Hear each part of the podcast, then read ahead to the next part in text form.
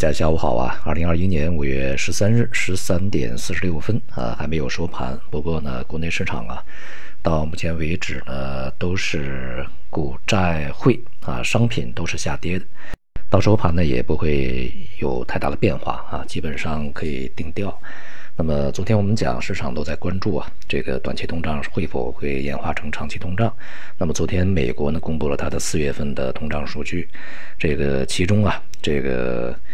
呃 CPI 啊，就是消费者物价指数呢，环比上升零点八，而同比呢是大涨了四点二啊。这个核心 CPI 呢是环比涨零点九，而同比呢是涨了百分之三点零啊。这些数字呢都远远超过市场的预期啊，市场预期是相当低的。比如说这个 CPI，啊只预期是涨零点二，而核心 CPI 的这个上涨幅度呢更是创了一九八二年以来的最高啊。那么 CPI 的涨幅也是两千零八年来的最高啊。呃，这样数字呢是远远高于市场预期，同时呢也是显示通胀啊在去年的低基数以及在今年疫情受控、这个需求恢复以及产出啊，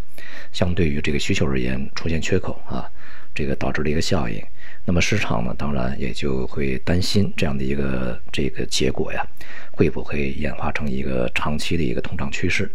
虽然说这个经济学家也好，呃，美联储也好，都认为目前这种通胀是短期的啊，这个不会演化成特别长的一个事情。但是市场呢，它永远会先去将自己置于一个安全境地，这就是我们在之前讲的。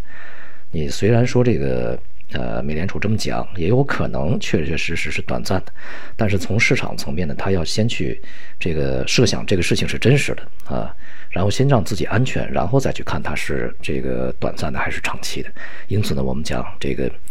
在前面说啊，这个美美债的长期这个收益率啊，啊美美国国债的长期收益率还会上行的啊。那么，因此呢，这样的一个效应也是导致在昨天美债收益率强劲的上行，而美股呢大跌，这个美元的呃猛烈反弹，而黄金白银呢也是下跌啊。从当前这个物价水平的反应来看呢，确实啊，它也没有办法永远这么持续的强势啊，如此强的增长上去。当这个供应恢复以后啊，会慢慢平稳下来啊。不过呢，这个在未来经济的成长呢是慢慢恢复的，同时呢，从呃，目前的这个劳动力市场来看，它是相对比较紧的。呃，我们中国也好，这个美国也好，从劳动力市场啊，劳动力价格来讲，恐怕都会上涨啊。这样的话也会带来通胀的一些压力。而且我们在这段时间，我们刚刚公布的这个呃四月份的呃物价指数也是上行啊，这个趋势已经形成。因此呢，在未来，不管通胀是温和还是猛烈啊，通胀来临是一个。比较确定的事情啊，也就是通胀会回升的，而且呢，在全球放了这么多水的情况下呀，这个通胀回升的速度未必会特别的慢啊。这个不管它是快还是还是慢啊，呃，货币政策呢，从边界上它是趋紧了啊，它不会是在趋松，这是一个呃最为关键的点啊。而这一次的这个呃风险市场，无论是股票啊啊，还有这个债券呢，还是商品呢啊。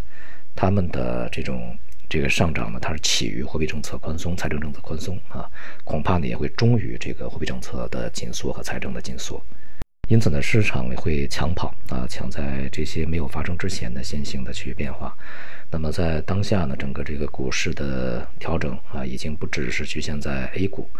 呃，美美股、欧股已经确立，而今天的这个亚洲股市啊，也是明显的回落整理，下跌的幅度有的还不小啊。所以呢，这个从当前的形势上来看呢，呃，至少在五月份啊，可能这个市场的调整仍然会持续，而且呢，这个未来的主线路啊，呃，仍然会回到我们在之前所说的啊，就是收益率会持续上行，因为经济在恢复，那么这个呃，货币政策以及财政政策的这个边际呢在收紧，而这个风险资产呢会有一段时间啊承压，而这个承压的时间呢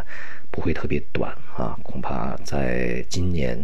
大多数时间里面都是一个承压修正状态，所以呢，我们对这个整个的股票市场，